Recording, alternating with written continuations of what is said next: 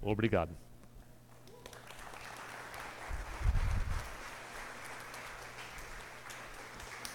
Agora as crianças podem ir e as professoras.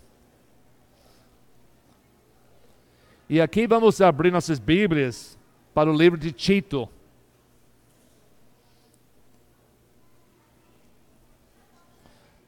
No Novo Testamento, o livro do Tito.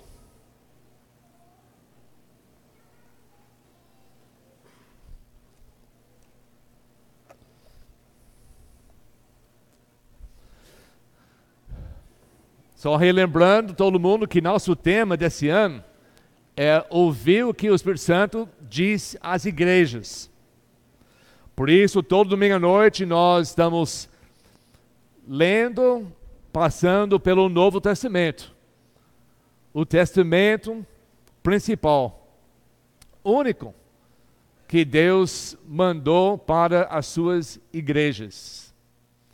Não existe outras revelações escritas, revelações faladas que Deus quer dizer para as suas igrejas. Toda a informação divina que Deus quer que nós entendemos e seguimos com nossas vidas estão escritos aqui no Novo Testamento. Esse Novo Testamento é a aliança que Jesus fez com a sua igreja na sua, no, na sua, no seu sangue. Escrito aqui através de homens de Deus, movidos pelo Espírito Santo, inspirado por Deus, para escrever simplesmente e exatamente o que Deus mandou, para a gente saber a vontade de Deus em todas as nossas vidas. Não existe outras revelações, outras profecias, outras doutrinas, outras opiniões, outras escrituras, além do que nós temos aqui. Por isso é toda vez que nós nos entregamos aqui na casa de Deus, nós devemos ouvir da palavra de Deus. E não é nossas opiniões. Chegamos aqui no livro do Tito. Tito era também como Timóteo um jovem que o apóstolo Paulo encontrou numa das viagens missionárias dele. Ele encontrou com, com Tito, ele falou da palavra de Deus com ele e ele recebeu Jesus como Salvador. O Tito também era o filho na fé do apóstolo Paulo. Ele foi convertido sobre a pregação do apóstolo Paulo. E o apóstolo Paulo continuou discipulando a ele. E ele começou a viajar junto com o apóstolo Paulo, ajudando ele em algumas viagens missionárias. E quando Paulo organizou uma congregação numa ilha de Creta, acho que chama de Creta, né? O, ele não tinha tempo para permanecer instruindo tudo que tinha que ser instruído para essa nova congregação. E ele deixou esse homem Tito na ilha da Creta, que era um lugar muito perverso, muito difícil. A Bíblia explica isso em capítulo 1 de, do Tito. E o Paulo deixou ele lá para arrumar, para pôr em ordem as coisas que faltavam nessa igreja.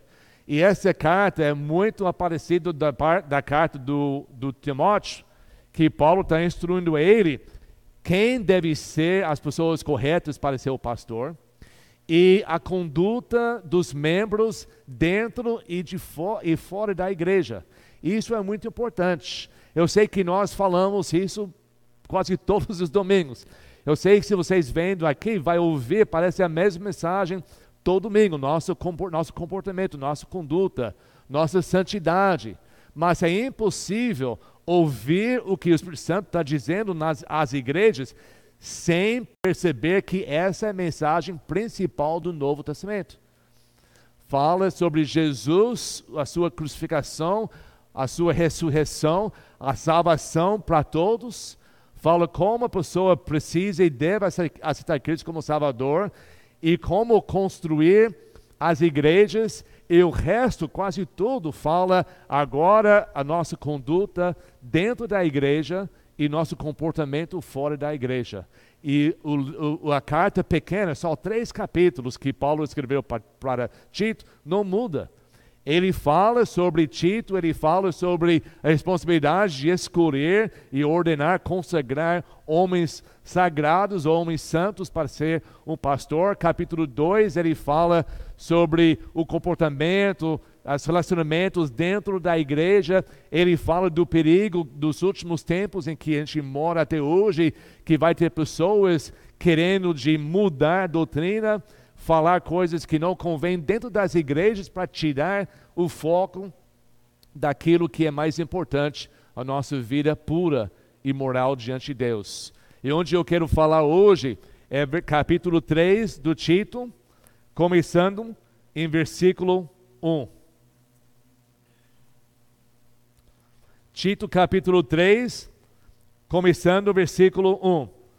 Paulo falando para Tito daquilo que ele precisa falar com os membros da igreja. Seria a mesma coisa de Deus falando para nós o que Ele quer que nós, da maneira que nós vivemos e nós conduzimos a nossa igreja, nossa vida após a nossa salvação. Ele diz, Paulo falando para Timóteo, o pastor, lembra a todos que se, que se sujeitam aos governantes e às autoridades. Sejam obedientes, estejam sempre prontos a fazer tudo o que é bom. Não caluniam ninguém, sejam pacíficos, amáveis e mostram sempre a verdadeira mansidão para com todos os homens. Aqui o apóstolo Paulo está dizendo para Timóteo, para Tito, sobre o presente, como eles devem viver agora, como nós devemos viver agora.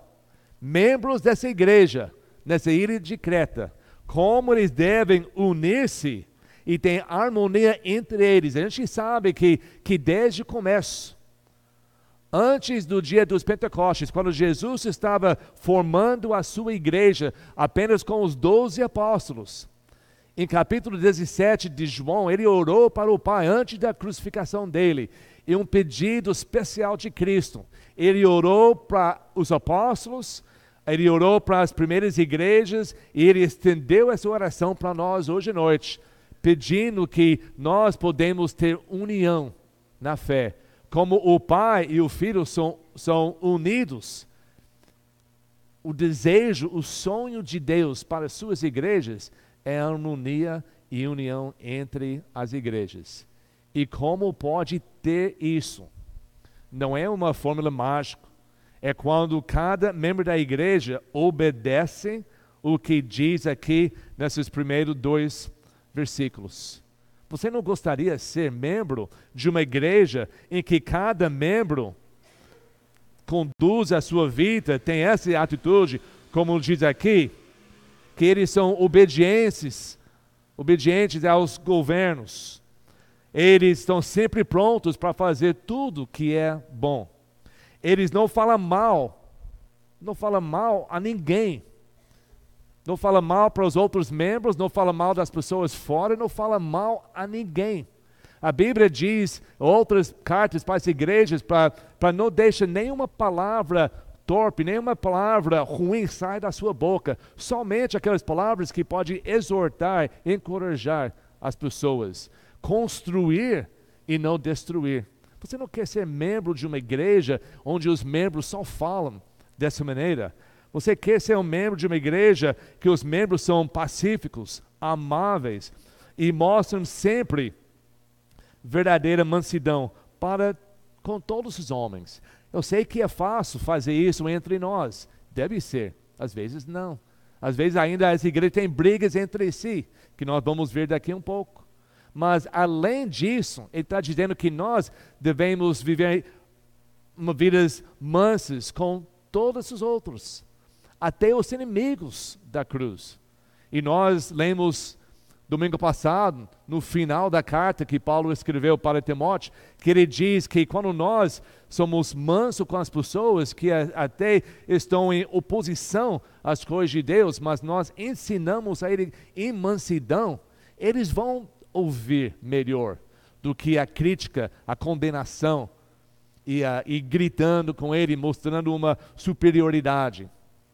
Ele diz que talvez através da sua paciência e mansidão, que as pessoas vão ouvir, entender, Deus vai dar o arrependimento, a pessoa vai crer e ser livre dos laços do diabo.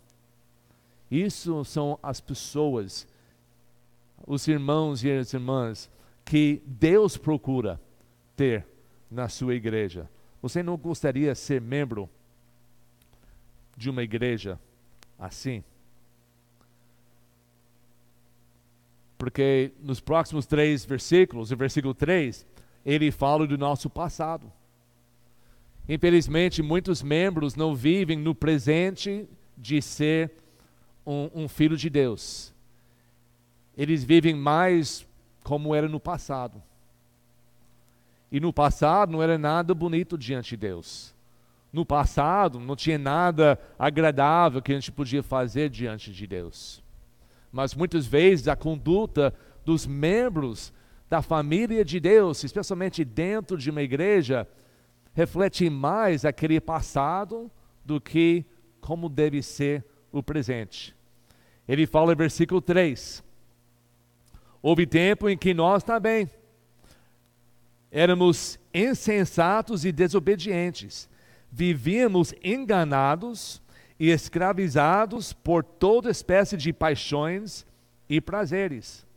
Vivíamos na maldade e na inveja, sendo detestáveis e odiando uns aos outros.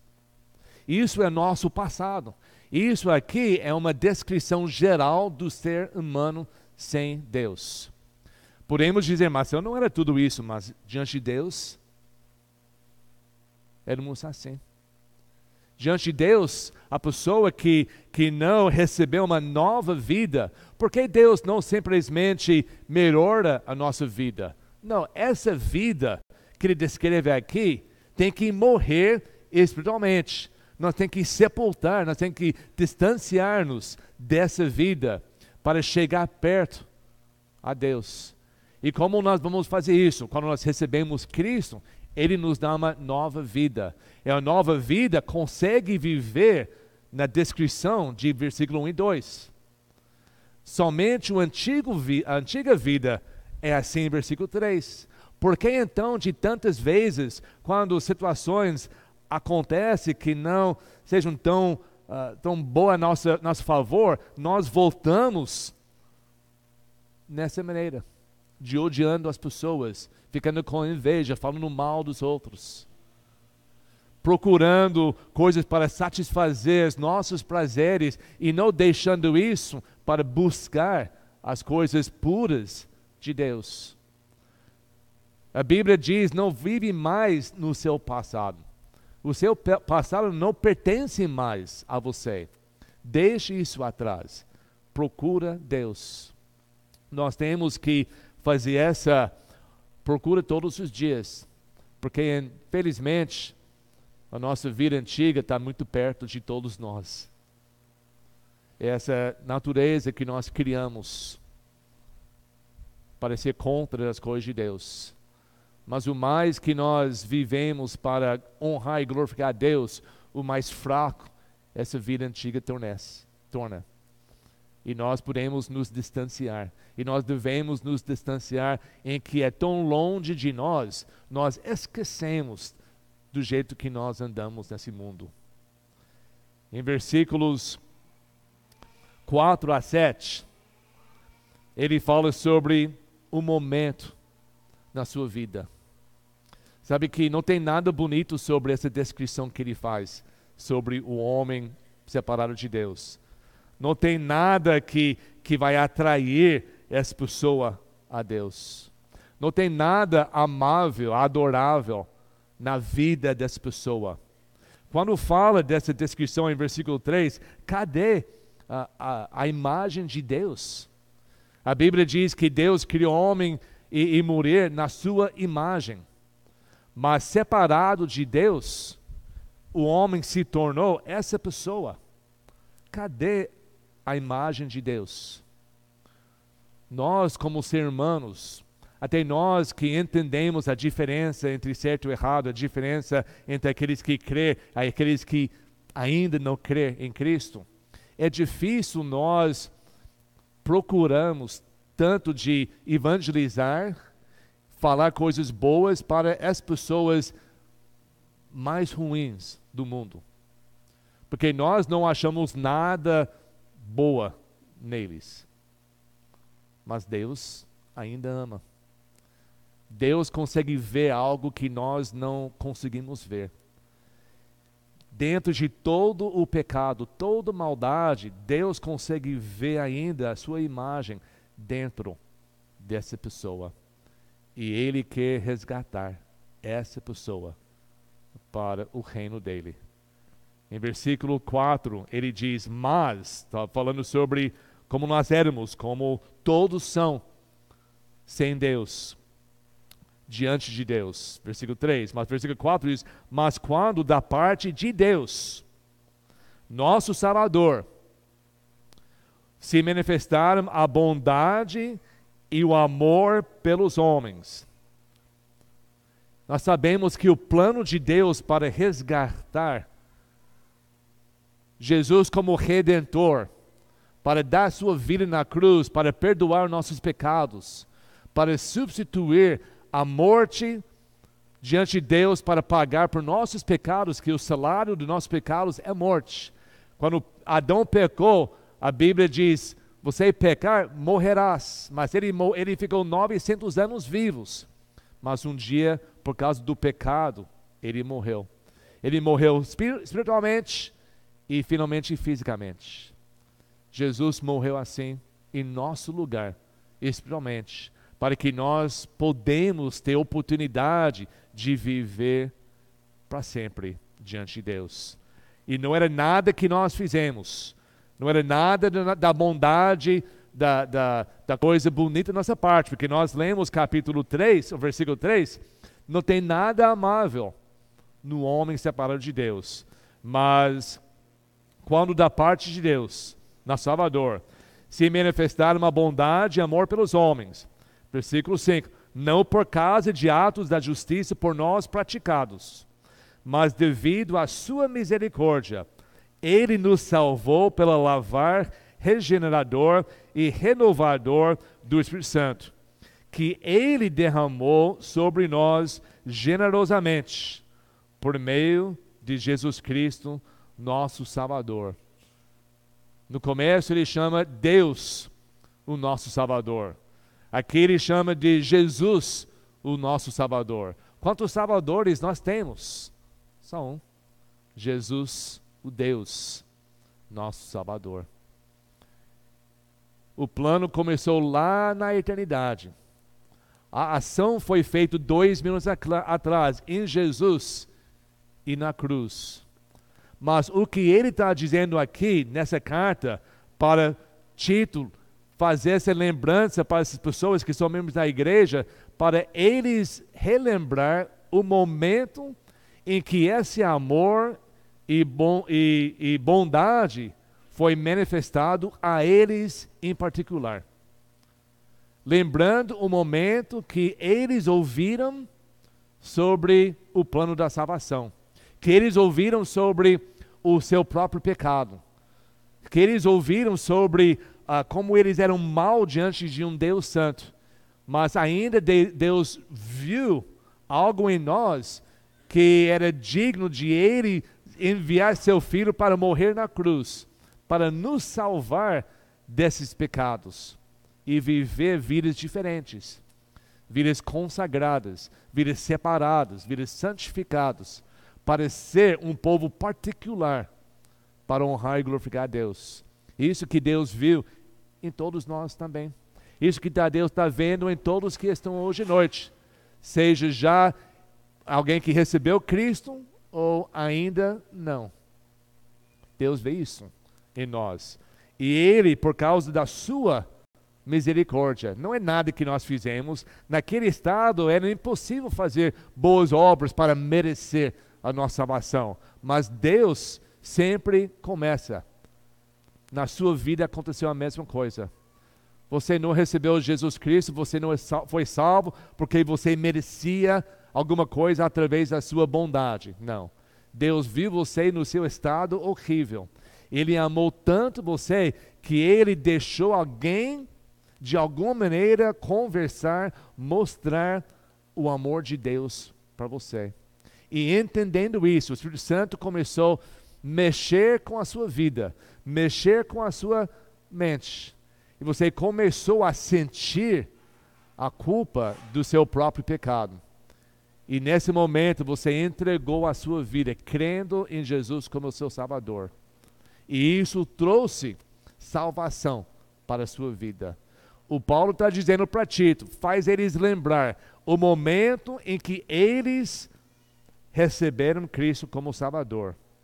E o Espírito Santo foi generosamente dado para nós para nós ter poder dele para viver essa vida nova que ele nos deu. Versículo 7 diz: Ele o fez a fim de, de que, justificados ou perdoados por sua graça, nos tornemos seus herdeiros, tendo a esperança da vida eterna nós temos esperança. Nós temos perdão do nosso pecado, nós temos uma vida agora para viver segundo a majestade de Deus. Nós temos o poder de viver vidas santas, dizer adeus para os nossos pecados e viver vidas consagradas a Ele.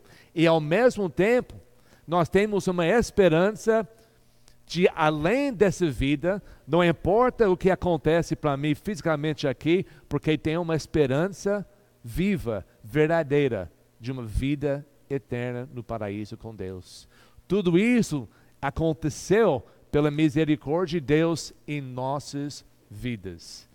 E versículo 8, ele fala da transformação normal que acontece quando Deus faz isso na vida de alguém. Versículo 8, ele diz: fiel a esta palavra. Essa palavra que é que ele acabou de falar como a salvação vem às pessoas e muda as suas vidas. Fiel a essa palavra. E quero que você, Tito, pastor dessas igrejas, afirma ou insista categoricamente, uma palavra muito forte, essas coisas, para que os que creem em Deus se empenhem na prática de boas obras. Tais coisas são excelentes e úteis aos homens. Deus nos salvou, não somente para, como eu sempre falo, para esperar morrer, para viver as suas vidas mais ou menos e, e ir para o céu quando morrer. Não, Ele nos salvou para que nós podemos ter esse poder de Deus para fazer boas obras. Não para ser salvo, mas por causa da salvação, por causa da mudança que Deus fez em nós, Pessoas salvas verdadeiramente vivem vidas puras, vidas morais, vidas santas e fazem coisas boas. Se isso não acontece na sua vida, tem que ver na sua própria salvação, porque Deus não pode nos renovar. Acho que nós vamos voar. Deus não, não pode nos renovar, nos limpar, nos perdoar dos pecados, nos dar uma nova vida e nós permanecemos do jeito que nós éramos. Impossível. Por isso, salvação é uma vida consagrada por Deus. Não é momento na sua vida em que você toma uma decisão e nada mudou. É uma decisão que você tomou para servir a sua vida inteira. Mas tem um problema. Tem problema com tudo, cada vez que Deus quer que a gente faça coisas certas em nossas vidas, Sempre tem um inimigo que levanta a sua cabeça, acontece no mundo, acontece nas nossas próprias vidas e infelizmente acontece nas igrejas. Para destruir o sonho de Deus. O sonho de Deus é união, é harmonia, é a igreja unida trabalhando junto para alcançar almas perdidas, para eles entender e ouvir a mensagem de Deus. Mas uma igreja quebrada, uma igreja em brigas, uma igreja com tanta confusão e caos, não vai funcionar como um corpo saudável. E não vai andar corretamente lá no mundo para atrair as pessoas a Jesus através do nosso amor e da nossa vida. E Satanás sabe disso. E por isso, sempre tem que falar em versículo 9: evita, porém, para manter a união da igreja, evita, porém, controvérsias tolas, genealogias, de onde você vem, na época dos judeus, era do tribo de Benjamim, eu era do Levi, era... esquece isso. Não importa o nosso passado. O nosso passado não era nada agradável diante de Deus. Não importa nossa raça, não importa nossa família, importa quem nós somos hoje diante de Deus genealogias, discussões e contendas a respeito da lei. A lei já morreu, mas tinha pessoas querendo de, de ressurgir, levantar a lei e querer, como hoje, cumprir certas partes da lei. E brigando o que estava mais importante. Esquece essas coisas. Porque essas coisas são inúteis e sem valor. Quanto àquele que provoca divisões, Quanto àquele que provoca divisões, presta bem, averta-o uma primeira e a segunda vez. Depois disso, rejeita-o. Você sabe que tal pessoa se, se perverteu e está em pecado, pois si mesmo está condenado. Deus odeia.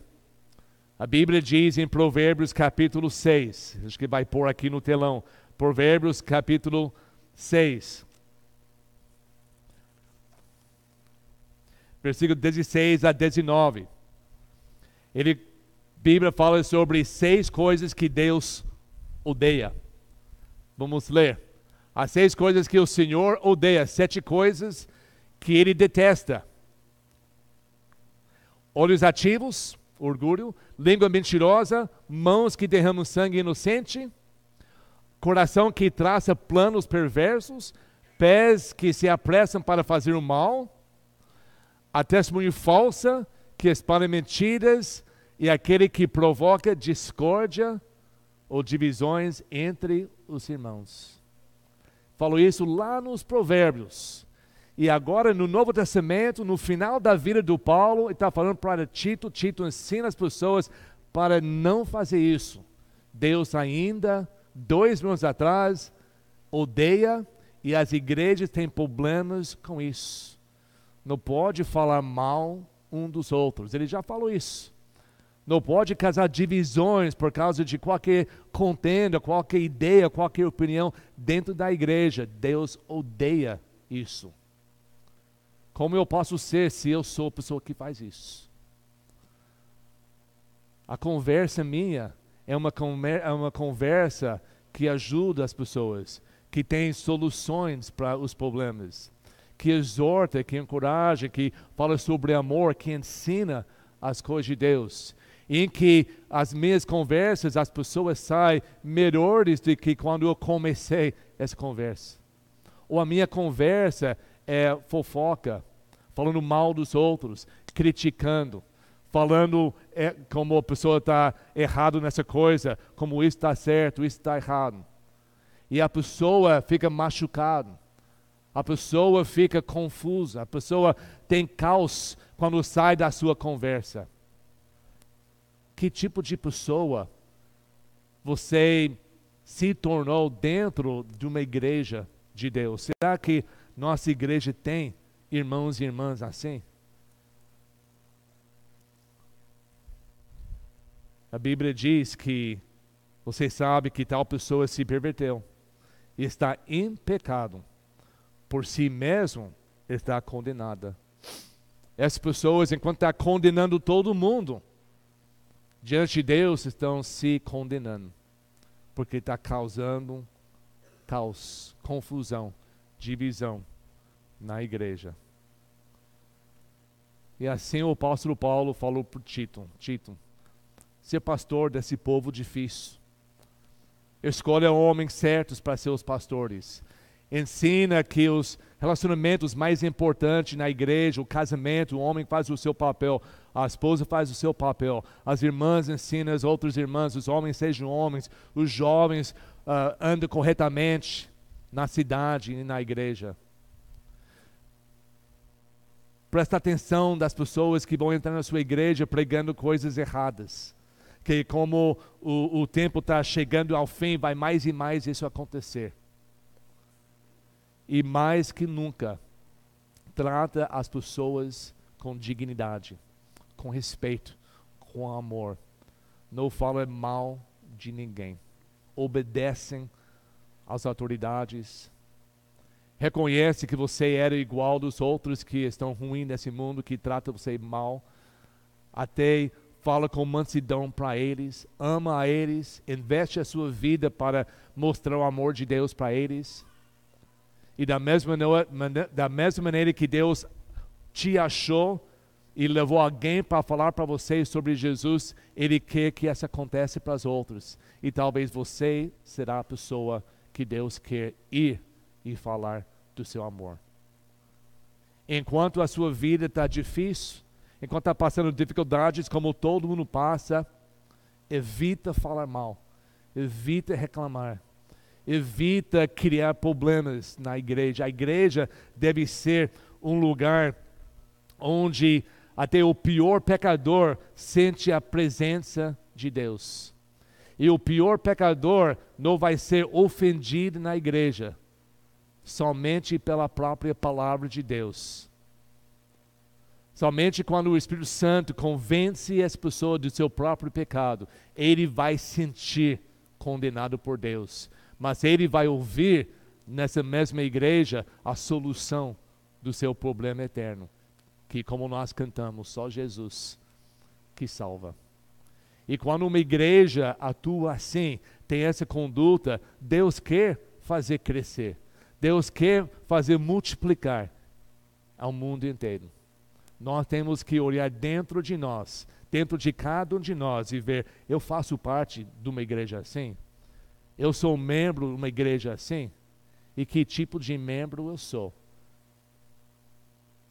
Eu estou me vendo esse homem herege, esse homem que causa divisão, esse homem que causa problemas na igreja. Enquanto eu estou tento corrigir todo mundo, eu estou me condenando.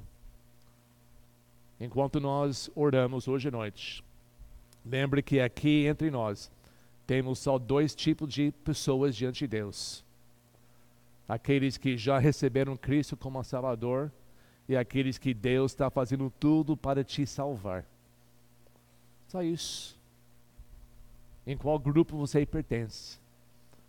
Hoje à noite terá mais uma oportunidade de receber Jesus como seu Salvador, de mudar de versículo 3 para versículo 4, de sair dessa vida horrível diante de Deus e receber uma nova vida que consegue viver em, uma, em, em paz e mansidão diante de Deus.